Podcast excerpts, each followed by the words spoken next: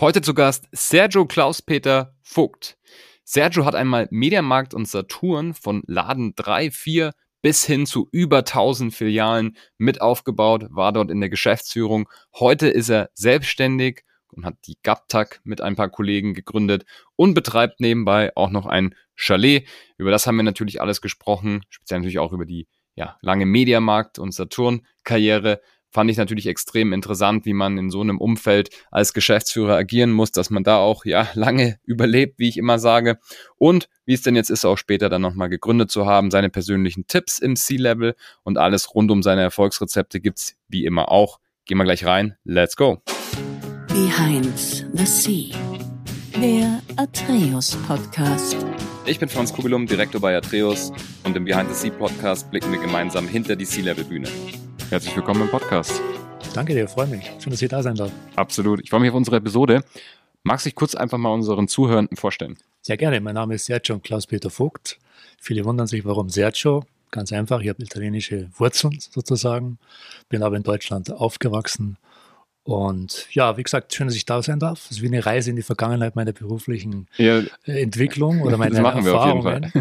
Und äh, ja, nach 25 Jahren im Top-Management, Geschäftsführer C-Level-Management heißt es ja heute, mhm. bin ich dann in 2018 tatsächlich bewusst ausgestiegen. Okay.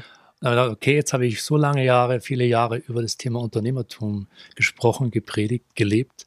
Jetzt mhm. mache ich es selber. So, und habe dann mit einem Freund von mir, einem ehemaligen Geschäftspartner, mhm. haben wir uns dann entschieden, eine Gesellschaft zu gründen, die mhm. GapTag mhm. GmbH, und haben im Prinzip die, das Unternehmen auf unseren Erfahrungen von Marken, Menschen, Märkte aufgebaut. Und da bin ich heute Gesellschafter, auch C-Level, wenn man sagen möchte, ja. und betreiben hier eine ja, internationale Distribution für Handelsgüter einerseits. Wir haben einen Beratungsstrang, mhm. Stichwort Menschen. Ja. Und wir haben natürlich eine Vermittlerrolle, wenn es um Märkte geht. Ja. Haben ein starkes Lizenzmarkengeschäft und das alles ergibt so ein bisschen unsere eigene Vision. Wie bringen wir Marken, Menschen, Märkte zusammen und wie können wir es aktiv am Markt dann letztendlich auch leben? Ja, sehr interessant. Ja, Handel ist ja auch sowas, für Deutschland auch steht, sage ich mal, Handel, Logistik.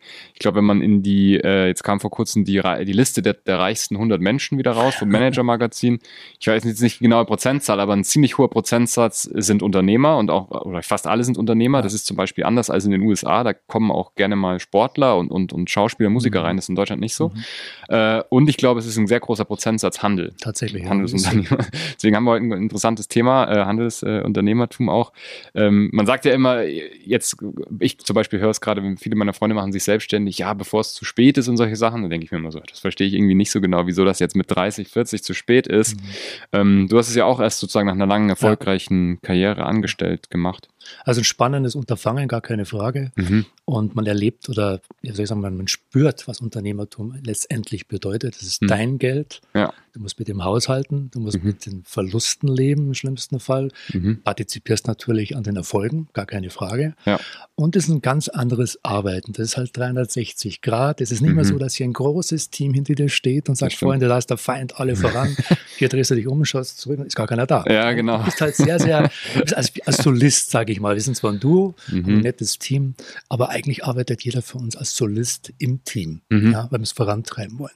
Natürlich ja. haben wir jetzt beide auch nicht mehr so den wirtschaftlichen Druck, sage ich ganz offen. Viele mhm. Dinge geht man dann auch nicht mehr an aus der Position der Saturiertheit, nenne ich es jetzt mal so, ja. oder Stärke. Mhm. Es macht Spaß, gar keine Frage, aber es ist ein anderes Business geworden.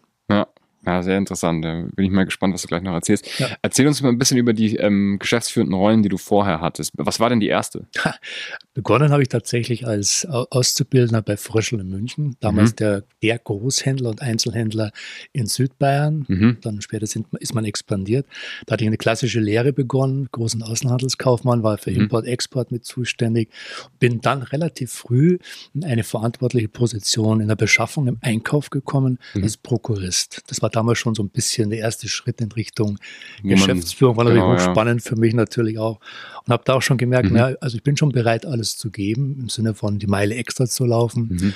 Und dann kam auf einmal, oh Wunder, tatsächlich von einem damaligen ja, sag ich mal, nicht Marktführer, aber einen Neubeginner, ein mhm. Newcomer, mhm. Mediamarkt, mhm. ein Anruf so über einen Industriekollegen, der mich gefragt hat, in deren Namen, ob ich nicht Lust hätte, so eine neue Aufgabe zu übernehmen. Mhm. Bin dann tatsächlich als Geschäftsführer bei Mediamarkt zwei Jahre später eingestiegen mhm. und es war Markt Nummer drei und dann letztendlich bin ich ausgestiegen bei 1200 sowieso Märkten. Also war wow. eine spannende Journey für mich, muss ich sagen. Ja. Und da ging es ratzfatz. So, ich habe relativ schnell, und das war ein großes Kompliment an die Gründer, dass man die verantwortlichen Leute, die jungen Leute sehr, sehr schnell in die nächste Stufe, ins nächste Level ihrer Verantwortung gebracht hat. Ah, okay. Und ich traue mich heute schon zu sagen, ich habe viele Positionen übernommen, national wie international, da war ich noch gar nicht so weit. Mhm. Aber ich hatte Leute, die mich gefördert haben, die durften mhm. mich auch fordern. Und mhm. auf dem Weg dorthin, zur nächsten Position, hat man mich einfach begleitet. Und das fand ich, mhm. muss ich sagen, eine sehr, sehr gute sehr gutes Verhalten dieser Gründer, diese, dieser Visionäre. Mhm. Da bin ich gewachsen. So, dann kam Geschäftsführung Deutschland, also CEO Deutschland, mhm. war damals schon C-Level. Mhm. Da bin ich ins Ausland gegangen, haben verschiedene Länder aufgebaut. Wahnsinn, ja, so ging es die letzten 25, 30 Jahre. Ja. Bis auf einen kurzen Break, den ich hatte in 2008. Da kam dann in der Tat ähm, Roland Berger himself mhm. als Investor auf mich zu mit einem Kollegen von der Lufthansa damals, Vorstands Lufthansa. Und äh, man hatte mir angeboten, hier als CEO äh, die Telefunken in Frankfurt zu übernehmen. Ah, okay. Ein sehr traditionelles deutsches Industrieunternehmen, wie wir alle mhm. wissen. Äh, also ich weiß zumindest noch, ich weiß nicht, wie es bei dir ist, äh, sehr alt. Ich kenne es auf jeden Fall noch, aber es ist vor meiner Zeit. Mein Vater kennt es bestimmt. Ja, ja. Aber ein sehr also traditionelles Unternehmen mit starken Wurzeln mhm. in der Hand von Daimler damals. Ah. Und ich hatte die Aufgabe bekommen, dort ähm, ja, ein neues Geschäftsmodell zu entwickeln, Lizenzmarke ah. mit der Marke Telefunken, um die Marke, den Licensees, den potenziellen zu übertragen, nach Territorien und nach Kategorien. Mhm spannendes Unterfangen, muss ich sagen. Ja, sehr da bin ich das erste Mal tatsächlich dann auch als Investor eingestiegen, als ja. Mit- oder Co-Gesellschafter in die Gruppe. War auch eine Triebfeder. Mhm. Ähm, muss auch sagen, war ja auch spannend, weil das war tatsächlich dann mein eigenes Geld, was dort äh, mit dem Unternehmen war. So und ja. äh, musste man hart arbeiten im wahrsten Sinne. War spannend, aber bin dann 2013 kam so eine Art Rückrufaktion von der mhm. Metro, ob ich nicht Lust hätte, tatsächlich wieder ins Board bei Media Saturn zurückzukommen, weil sie den Einkauf komplett neu internationalisieren wollten. Es war ein bisschen so der Zoll oder Tribut, den man an die Expansion international gestellt mhm. hatte.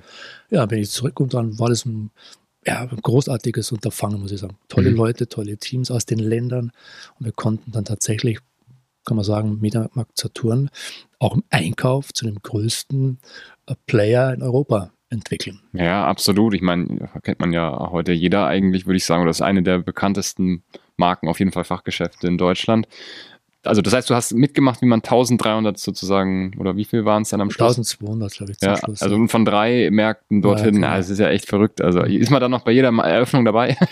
Also leider ja. nicht mehr gewesen, ja. wäre natürlich gar nicht mehr gegangen. Aber man glaubt es kaum, es war wirklich ein Anliegen der Gründer. Mhm. Wir haben bei jeder Neueröffnung, ich glaube bis Markt Nummer 70 oder sowas, mhm. gab es eine Neueröffnungsfeier. Mhm. Ja, und dort, wo ähm, sagen wir, eine katholische Region war, ja. Gebiet, hat sogar der Pfarrer die Ansprache mitgehalten. Ja. ja. Also es gab bei jeder Feier dieses Come Together und das war ein ganz wichtiger Faktor. Und das kann ich auch noch jetzt im Zusammenhang mit unserem Pod, äh, Podcast mhm. heute ja. immer wieder sagen.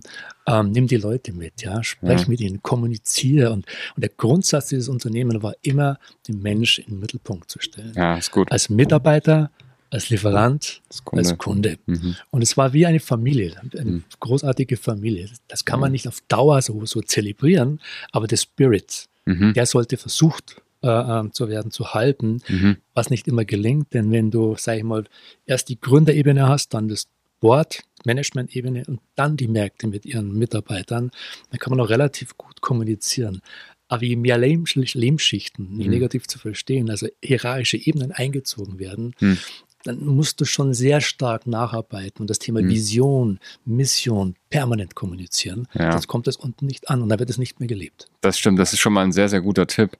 Ähm, auch de, also was ich interessant fand, äh, die Gründer haben immer sehr viel darauf Wert gelegt, dass die nächste ähm, sozusagen Nachwuchs Ebene oder die nächste Generation an, an Manager und Managerinnen nachkommt.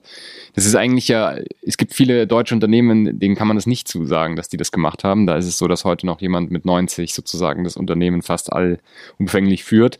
Ähm, Ist das was, was man, weil man, es funktioniert in beiden Versionen erfolgreich. Es gibt diese Patriarchen und Patriarchinnen und es gibt aber auch ähm, eben diese Leute, die da schnell unten drunter eine, eine Struktur installieren, mhm. dass sie sich selber quasi fast schon überflüssig machen.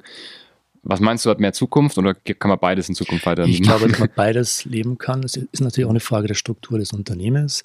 Weil wenn ich heute eine AG bin, hm. der Vorstandsvorsitzende wird irgendwann sicherlich rausgehen, ja. altersbedingt, wenn der Aufsichtsrat den Vertrag nicht verlängert. Also ja. Es gibt andere Parameter und, sage ich mal, ähm, Entscheidungen, die es da zu treffen gilt. Bei MSH haben wir stellvertretend mal gesprochen, weil das ja. angesprochen ist. Tatsächlich war das so. Mhm. Auf der Ebene der Marktgeschäftsführer gab es nur ein Problem dass die Marktgeschäftsführer, die hätten auch bis 90 im, im Geschäft stehen können, wenn er einen guten Job macht und den Kunden gut bedient und erfolgreich, mhm. why not? Zudem waren sie auch noch Gesellschaft. Also man kann mhm. nicht einfach sagen, ihr müsst rausgehen. Ja. ja.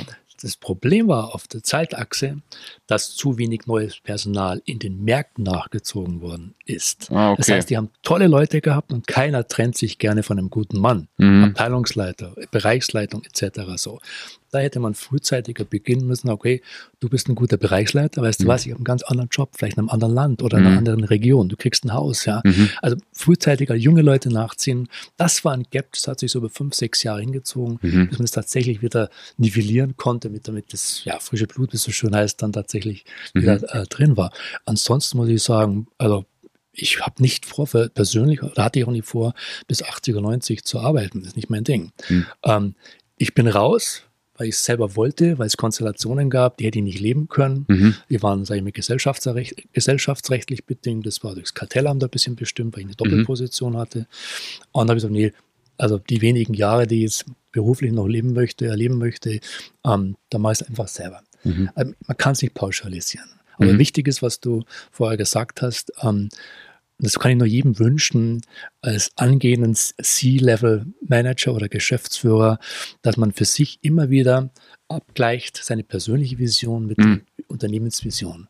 Habe ich eine Stimmigkeit? Wunderbar, go. Ja, geh die mhm. berühmte Meile mehr, gib Vollgas, ja. Ähm, kümmere dich um dein Geschäft, so. sei loyal zum Unternehmen, genauso wie zu den Menschen. Wenn man aber feststellt, das passt nicht mehr von der Vision zueinander, ja. dann machst du dich kaputt. Ja. Dann kannst du auch nicht mehr persönlich erfolgreich sein. Mhm. Weißt du, also natürlich auch, wenn das Unternehmen, die Unternehmensführung ist feststellt, dass du nicht mehr so, sag mal, konkurrent, loyal zum Unternehmen bist, ja, da musst du mit der Konsequenz leben. Ja, ja, das ist spannend. Ich habe das tatsächlich vor drei Wochen gemacht. Äh, vor drei Wochen.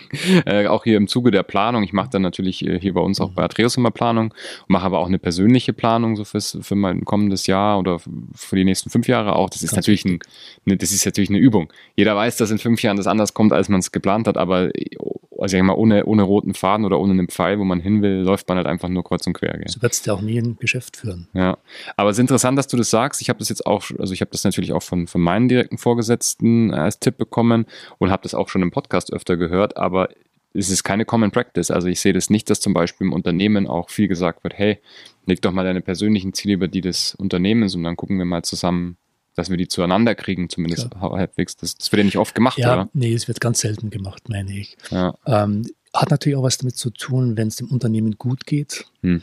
bewegen sich die Menschen auch dann eher zaghaft in solchen radikalen Entscheidungen. Hm. Wenn es so gut geht, warum soll es sich verändern? Ja, klar. Und das ist, war etwas, was das gesamte Unternehmen oder mein Leben auch im hohen Maße geprägt hat. Diese Veränderungsbereitschaft. Die habe ich früher nicht gekannt, aber der Druck war da. Ja, nach dem Motto, mhm. wenn du dich nicht bereit bist zu verändern, mhm. ja, dann wirst du verändert. Ja, mhm. Und das sind so Dinge, das muss man lernen. Deswegen die, immer wieder wieder gefragt, was kann ich denn für Tipps geben für mhm. angehende C-Level-Kollegen ähm, oder Manager? Ja. Eigentlich gar keine. Weißt du warum? Ja. Weil es eine sehr persönliche Erfahrung ist auf dieser Reise. Mhm. Ich, kann nur meine persönlichen Erlebnisse oder meine Eindrücke, das, was ich erfahren durfte auf dieser doch sehr langen Reise wiedergeben. Ja, das wusste ich am Anfang auch nicht. Am mhm. Anfang ja, bist du begeistert von deiner ersten geschäftsführenden Position, kriegst ein Auto, kriegst mehr Gehalt, vergisst dabei, dass du viel mehr arbeiten musst. Ja. Ja. Und irgendwann ist der Faktor Geld als ähm, Reizfaktor, der ist normal geworden. Ja. ja. So, der, viele halten den Druck da nicht aus, wollen runtergehen wieder von mhm. der Stufe, geht leider nicht, muss die verändern. Aber das sind so viele Erlebnisse, wo ich sagen muss, wenn ihr mich heute fragen was war so meine wichtigste Erkenntnis, muss ich immer sagen, Mensch wie ich es vorher erwähnt habe, Thema Vertrauen. Mhm. Vertrauen führt. Mhm. Die meisten Unternehmen haben einen ganz anderen soll ich sagen, ganz mhm. anderes Statement dazu. Die sagen ja eher, Vertrauen ist gut, Kontrolle ist besser. Das sehe ich ganz mhm. anders. Ja. Das musst du eigentlich umdrehen. Mhm. Und jeder verdient Vertrauen. Nur Vertrauen schenken heißt ja nicht, dass Anarchie gelebt wird und jeder kann mhm. machen, was er will. Ja. Das ist ja nicht der Punkt. Ja. Also, aber ich schenke dir das Vertrauen, ich vertraue in deine Fähigkeiten, wenn du sie erfüllst, umso besser. Missbrauchst du mich, dann kriegst du halt eine gelbe Karte und im schlimmsten mhm. Fall eine rote Karte. Ja, ja das, ist, das ist ein lustiges Sprichwort. Ich kenne das auch äh, viel aus der Beratung, da wurde das auch immer früher diskutiert. Da hieß es auch immer, ja, Vertrauen ist gut, Kontrolle ist natürlich aber besser. Dann haben alle gelacht.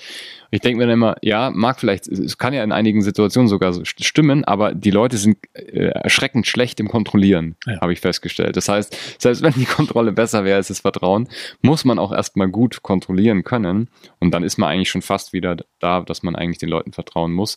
Weil wie soll eine Person sozusagen so viele Menschen, ich meine, wir reden ja teilweise auch über 1000, Klar. manchmal über 10.000 Leute im Unternehmen, kann man gar nicht richtig kontrollieren. Und dann, wenn man das machen würde, dann, sind, dann haben wir schon fast ein Problem mit, mit der, anderen Rechten. Genau, aber es ist der, ist der gleiche Irrglaube, wie wenn man sagt, du musst als Führer vorausgehen. Ja. Ich kenne keinen Führer, der vorausgegangen ist. Ja. Die standen alle irgendwo auf dem Hügel, haben geschaut, was die machen. Lieber hinterhergehen, ja, mhm. im Sinne von anleiten. Mhm. Und das sind so Dinge, die, die habe ich nicht mitgebracht, das habe ich erfahren, das habe ich selber mhm. gelehrt bekommen. Und das war das Spannende auf der Reise. So viele Dinge, mhm. die ich dann letztendlich auch prägen. Mhm. Ja, und ich muss auch immer wieder sagen, auch dieses Thema, wenn Leute äh, diese Forderungen stellen, auch in der heutigen Zeit, permanent das Unternehmen ausquetschen wollen, muss ich sagen, Jungs, ihr müsst eigentlich immer überlegen, mhm. was ihr fürs Unternehmen tun könnt und nicht umgekehrt. Wenn es dem Unternehmen gut geht, langfristig, geht es allen gut. Ja, das stimmt. Aber das permanente Fordern, Aussagen und, und den Unternehmer, für Handelsunternehmer, mhm. hast du vorher gesagt, zählen sie mit ja. zu den reichsten oder vermögendsten Menschen ja. der Welt. Das stimmt tatsächlich. Ja. So. Aber der Handel investiert auch sehr viel, muss man sagen. Ne? Mhm. Auch bei Media Saturn war so eine Phase, wo man mit als Erster auf das Thema ähm, Startup-Förderungen eingestiegen, Incubator-Strategien entwickelt hat. Also Innovationen in Richtung, wie kann ich den Kunden besser bedienen, auch durch Prozesse, durch Systeme im Laden, die das verbinden zwischen Absatzkanal, also sprich Markt und Industrie. Mhm. Also das waren also Elemente, wo man sagt, hm, der Handel investiert auch extrem viel. Mhm. Der Durchsatz im Sinne von Menge bringt es mhm. natürlich dann mit sich, dass auch die entsprechenden Gewinne oder Roherträge mhm. letztendlich zum Gewinn führen. Mhm. So, also soll er jedem Spaß machen. Ja, sehr interessant, ja. Ja, ich frage auch immer so ein bisschen natürlich auch nach dem Alltag. Wie, wie, wie sortiert man sich beim Alltag? Manche Leute setzen sich am Vortag hin und schreiben sich eine To-Do-Liste für den nächsten Tag. Ganz simpel, aber man weiß dann zumindest, was man hat. Ähm, manche machen das noch genauer, die setzen die wichtigste Aufgabe ganz oben hin und machen die zuerst und alles andere ist dann sozusagen Bonus. Manche ähm, sind Morgenmenschen, manche ja. arbeiten spät in die Nacht. Ähm, hast du da irgendwas, wenn du jetzt sagst, du schaust zurück ähm, oder jetzt auch, muss man vielleicht differenzieren. Jetzt ist ja ein bisschen anders als damals dann beim Mediamarkt, ähm, wo du sagst, so, ich habe meinen Tag immer so strukturiert oder ich habe das und das als Themen gemacht. Also der Versuch war jeden Tag da ja. zu strukturieren. das ist mir nicht so oft gelungen, sage ich ganz ja. offen, weil einfach die Ereignisse, ähm, die permanenten Entscheidungen, die, an, die angestanden sind, die haben dich letztendlich dann wieder abgeholt von deiner eigenen Planung. Hm. Aber was wichtig ist, und das war mir wichtig und das war dem Unternehmen wichtig, und das habe ich auch wirklich gelebt, mhm. ähm, ist, setz dir deine ambitiösen Ziele. Das mhm. machst du nicht jeden Tag, aber setze dir einfach mal jährlich oder halbjährlich, mhm. ja, korrelierend mit den Unternehmenszielen, banal, Umsatz, Ertrag, Renditen, talala, ja. Mhm. Da, daraus abgeleitet, deinen Zehn-Punkte-Plan zu entwickeln. Mhm. Das ist wichtig, finde ich. Ja. Aber natürlich hat jeder, damals waren es ja die dicken Management-Bücher noch, diese ja. Time Planner, ähm, und hast eingetragen mit Bleistift, dass du das ausradieren konntest. Ja. Mhm. Aber egal. äh, äh, das ist auch wichtig, aber das soll ich nicht bestimmen. Also ich finde, im Management musst du so multiflexibel sein, weil es geht permanent die Tür auf. Permanent hm. geht die Tür auf und du hast eine, jeder fragt dich was, jeder will eine Entscheidung haben. Also das geht gar nicht. Aber den großen Masterplan, den musst du schon für dich und fürs Unternehmen im Kopf haben. Das ist klar. Mhm. Und das muss auch immer abgeglichen werden. Und auch da kommen wir zurück zu einem Punkt, was man, was man wirklich oft falsch macht. Mhm. Auch Ziele müssen kommuniziert werden. Die Mitarbeiter müssen wissen, dass der Unternehmer 5%, was weiß ich, Rendite oder noch mehr mhm. erreichen möchte. Die müssen, wissen, die müssen wissen, wie viele Märkte aufgemacht werden. Ja, das ist ja Motivationsfaktor einerseits, aber ich auch, ja. being involved heißt so schön, ja. Mhm. Die können mitreden letztendlich. Ich habe das oft festgestellt. Als Manager bist du der Meinung, die wissen doch die Vision oder die Mission. Dann frag doch mal deine Sekretärin, frag dir mal wirklich, mhm. was die Mission des Unternehmens ist. Mhm. Die Antworten ja. gehen so auseinander. Ja, das, ja, das muss kommuniziert wahr. werden. Ja. Aber es hat was zu tun mit der Erziehung. Also ich bin so groß geworden, dass meine Eltern mir gesagt haben, wiederhole dich nicht immer.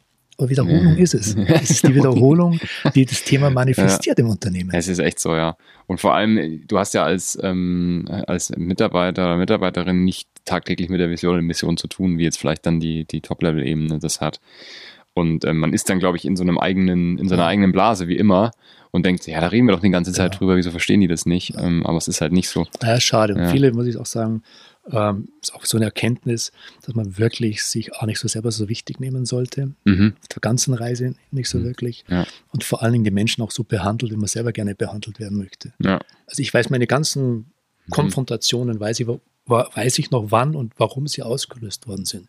Weil ich ja. immer dann so behandelt worden bin, wo ich sage, würde ich nie machen. Ja.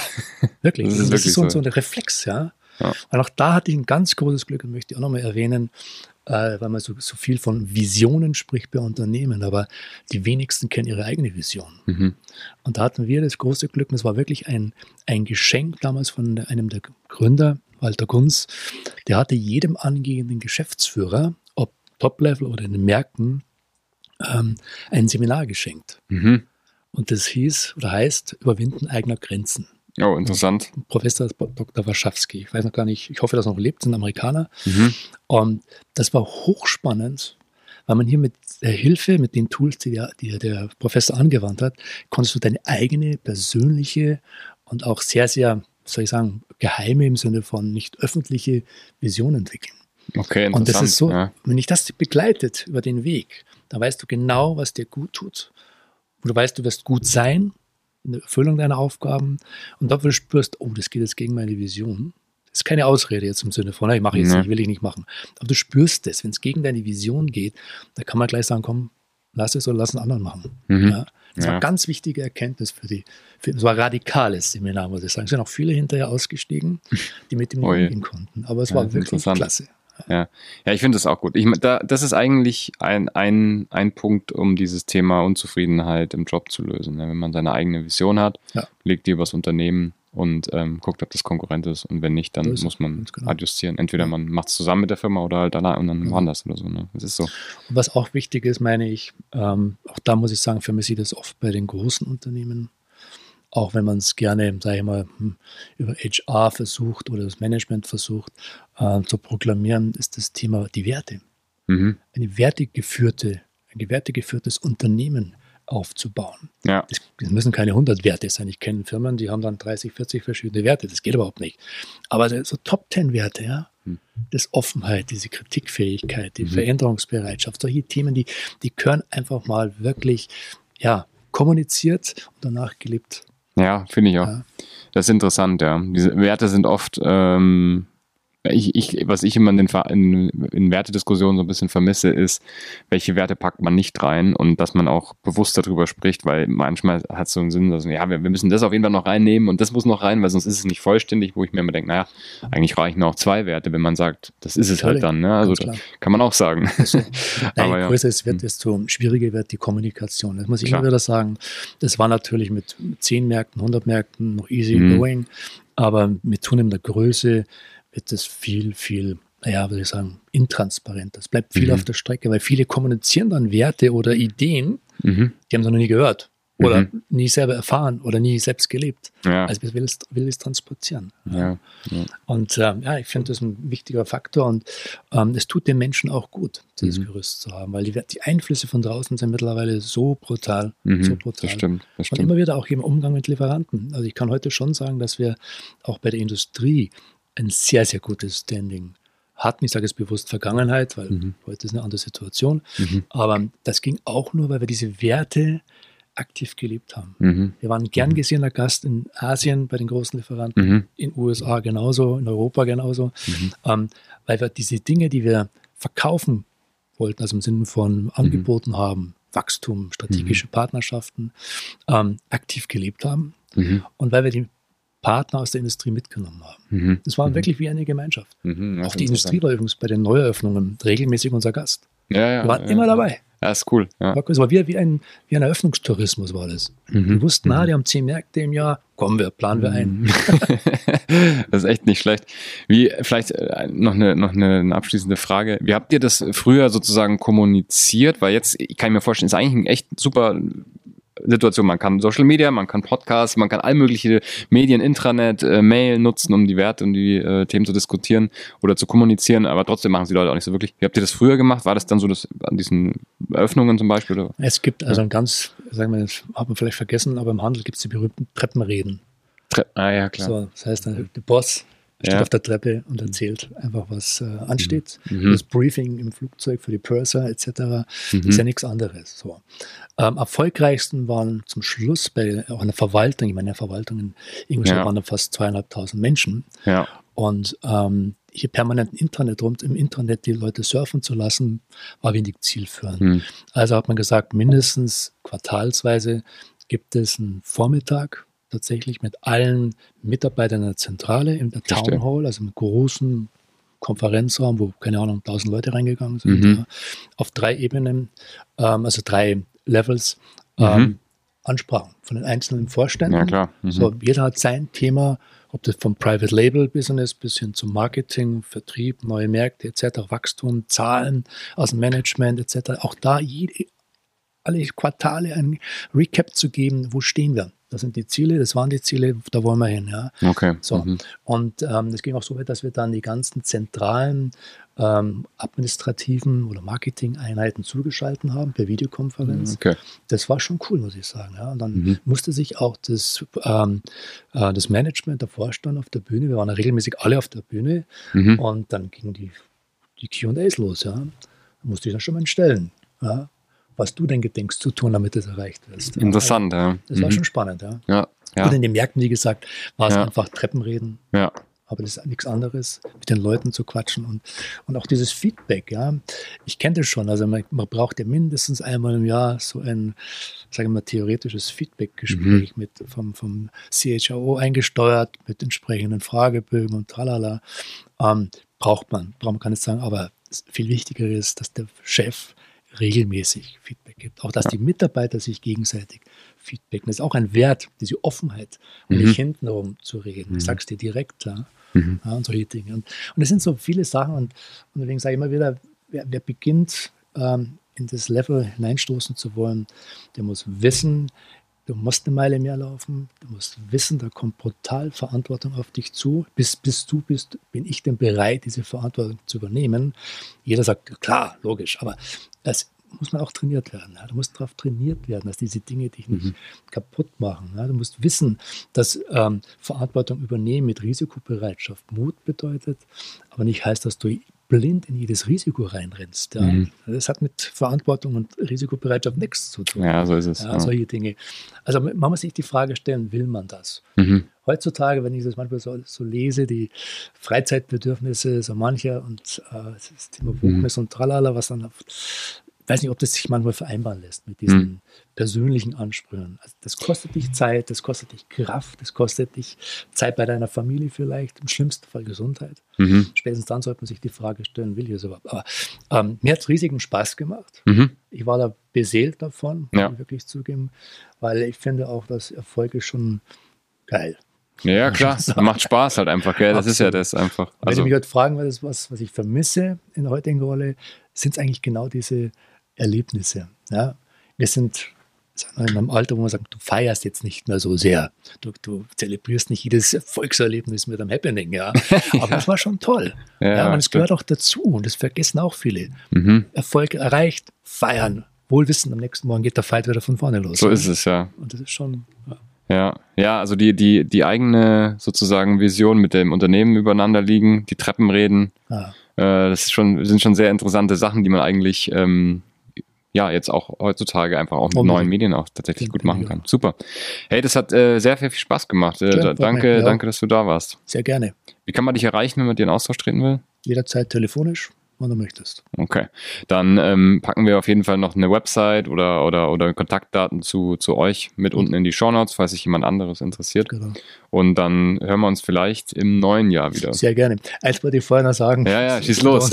Also ganz lustig, weil mit meinem neuen Unterfangen haben wir uns privat auch entschieden, meine Frau und ich, mhm. äh, etwas zu tun, was uns schon lange vorgeschwebt ist. Wir haben ah. uns ein, ein Ferienchalet gebaut, uh. unweit von Ruppolding in Inzell ah. was wir in der Vermietung haben. Das heißt also, das betreiben wir selbst, haben ein Unternehmen gegründet sozusagen. Nicht schlecht. Und das macht so einen Spaß. Als bin ich weniger derjenige, der das ja. betreibt, aber meine Frau ja. zu sehen, wie sie Kundenbeziehungen pflegt mhm. und lebt. Und wie sie ist eine Auslastungsquote, die ist sensationell, ist ein tolles Chalet, aber ist ihre Handschrift halt. Cool. Und ähm, das Coole dabei ist, sie arbeitet tatsächlich mit dem Thema Social Media, mhm. viel mit Facebook, ja. viel in der Kommunikation. Sie empfängt selber, sie weist selber ein, sie verabschiedet, mhm. sie schreibt, sie freut sich oder äh, wenn die Gäste wiederkommen natürlich. Es gibt Karten, ja. es gibt, was weiß ich, äh, seid ihr gut nach Hause zurückgekommen. Also Wahnsinn, diese ja. persönliche Bindung, ganz anders wieder, wenn man Geschäft stimmt, betreibt, aber man sieht, weil wir einen Vergleich haben, mhm. gibt es etliche andere, die bei weitem nicht die, diese Auslastung haben. Das, das freut mich natürlich, weil es ein bisschen so dem, was ich vorher erzählt habe, äh, entspricht, die Leute einfach in den Fokus setzen, Menschen ja. im Mittelpunkt stellen. Sehr sich cool. zu kümmern, ja. Also, ja. Das ja, das ist interessant. Ja, muss man mal gleich mal gucken. Vielleicht machen wir einen Airbnb-Link zu eurem, eurer Wohnung rein. ja, sehr spannend. Super. Lieben Dank, dass du da Gerne, warst. Dank dir, dass du mich gedacht hast. Schön. Sehr gut. Super. Ja, wer jetzt noch zuhört, unbedingt auf jeden Fall für den Podcast eine Bewertung dalassen. Gerne natürlich eine ehrliche Bewertung. Ich freue mich über jeden Stern, auch wenn es nicht fünf sind. Und natürlich, äh, wem ja generell das Format gefällt, der kann mich auch gerne mal auf LinkedIn oder via E-Mail-Adresse anschreiben, mir Feedback geben. Ich versuche ja immer alle Nachrichten, die ich so bekomme, auch dann kritisch zu betrachten und auch dann einzuarbeiten, wenn, wenn gutes Feedback kommt. Da freue ich mich natürlich. Aber ich freue mich über jedes Feedback. Und wer sich für Leadership-Themen interessiert, bei sich in der Firma oder generell, der kann auch gerne mal mit mir in Austausch treten. Der Podcast wird ja von Atreus präsentiert, Heidrick Struggles, sprich alles rund um das Thema Interim Management, auch Executive Search und Leadership Consulting. Gerne mit mir einfach mal einen kurzen Termin vereinbaren, dann können wir ausloten, ob das gerade was ist, wo wir vielleicht sogar zusammen Anknüpfungspunkte haben im Unternehmen. Sergio, danke dir und schönen Tag. Danke noch.